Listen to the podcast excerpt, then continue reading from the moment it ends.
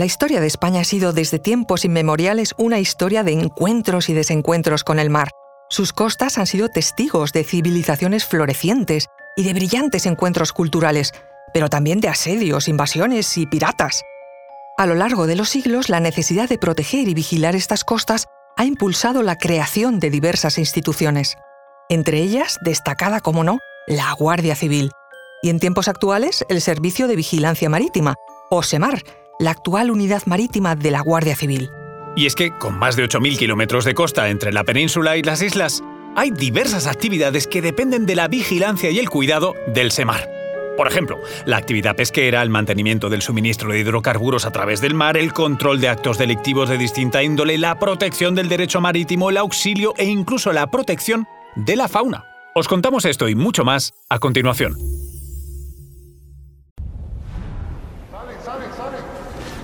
Conoce mejor al equipo que protege nuestras costas. Alerta en el mar, el jueves a las 10 un nuevo episodio en National Geographic. Soy Luis Quevedo, divulgador científico. Y yo soy María José Rubio, historiadora y escritora. Y esto es Despierta tu curiosidad, un podcast sobre historias insólitas de National Geographic. A través de un acceso exclusivo y por primera vez, National Geographic España accede a los cuerpos de seguridad de la Guardia Civil para ser testigo de su trabajo diario en una serie llena de acción y emoción, donde conoceremos el trabajo de las mujeres y los hombres que componen el Servicio Marítimo de la Guardia Civil.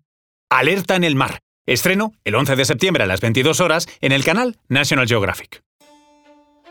El nacimiento de la Guardia Civil en 1844, durante el reinado de Isabel II, respondió a la necesidad de garantizar la seguridad en todo el territorio español, tanto en áreas urbanas como rurales. Fue el primer paso hacia una vigilancia ordenada. Aunque su principal función no era la protección de las costas, pronto se convirtió en una herramienta esencial para combatir el contrabando y los desafíos que suponía la extensa línea costera de la península ibérica. La piratería en las costas españolas había sido una constante histórica. Durante siglos, los piratas berberiscos, procedentes del norte de África, realizaron incursiones en la costa levantina y andaluza, capturaban barcos y realizaban asaltos a poblaciones costeras para robar y secuestrar personas.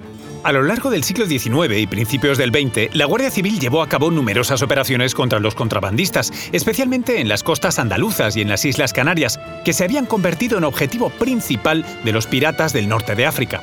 Los agentes de la Guardia Civil, con su característico tricornio y uniforme, se convirtieron en símbolo de seguridad y autoridad, capaces de enfrentarse a estas amenazas. Con el paso de los años y el avance tecnológico, los desafíos en las costas españolas se diversificaron. El contrabando de drogas, el tráfico de personas por parte de mafias, ah, y la pesca ilegal.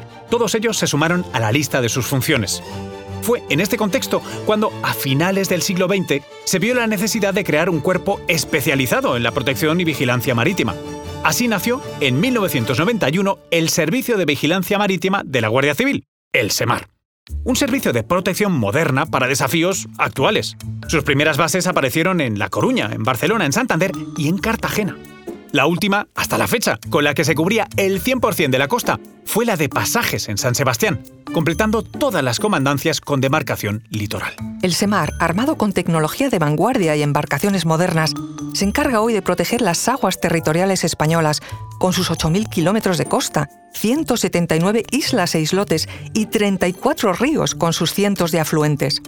Sus funciones son tan numerosas como variadas, desde las meramente policiales hasta las de protección de la fauna y flora marina. Por ejemplo, el SEMAR traslada y custodia presos y detenidos. Y vigila y persigue actos de contrabando. Y custodia el manejo de mercancías peligrosas en los puertos. Además de supervisar la carga de material explosivo y armamento. Y mantiene el orden público en la costa y aguas interiores. Ah, bueno, y, y coopera, en general, en la vigilancia de todas las aguas españolas. A esto se añade un papel crucial en la protección del medio marino, ya que colabora en tareas de conservación de la fauna y flora marina. Claro, ejerciendo control sobre la pesca y la caza e incluso sobre la posible contaminación de las aguas.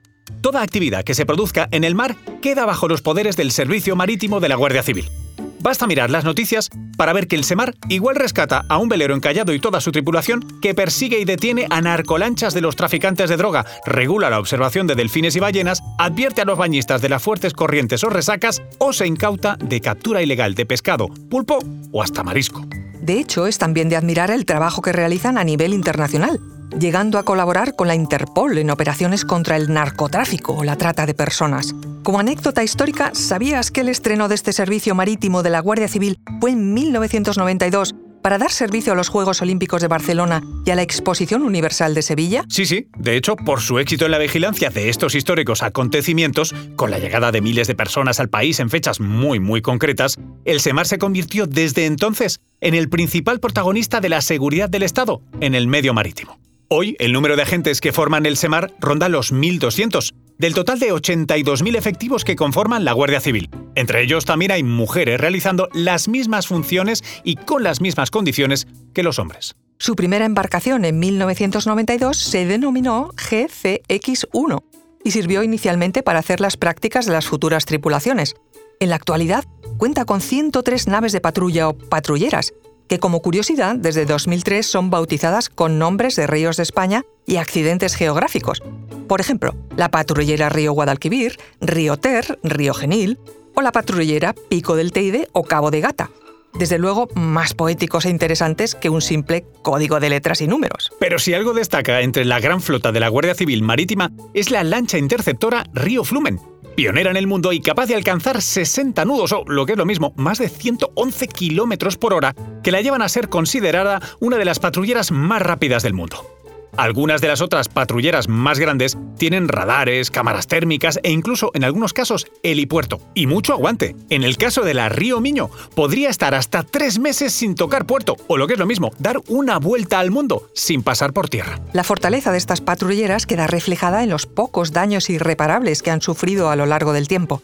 En 2002 se hundió una patrullera en el estrecho de Gibraltar. En el 2005 otra quedó muy dañada al ser embestida por unos contrabandistas. En el 2011 se hundió otra por un incendio a bordo. Ah, y la última, en 2022, quedó encallada en el Guadalquivir al ser deslumbrada por una narcolancha a la que perseguía. Suelen ser casos aislados en medio de la infinidad de operaciones diarias que realizan.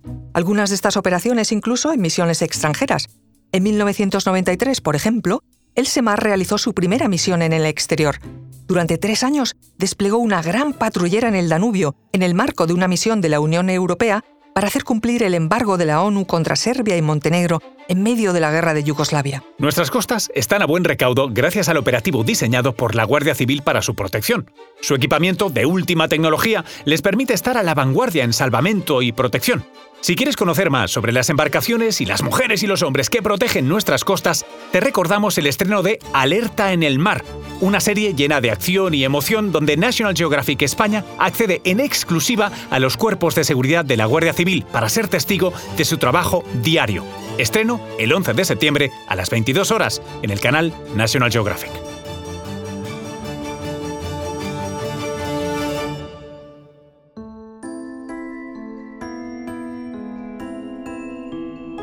Recuerda que Despierta tu Curiosidad es un podcast sobre historias insólitas de National Geographic. Disfruta de más curiosidades en el canal de National Geographic y en Disney Plus. Y no olvides suscribirte al podcast si has disfrutado con nuestras historias.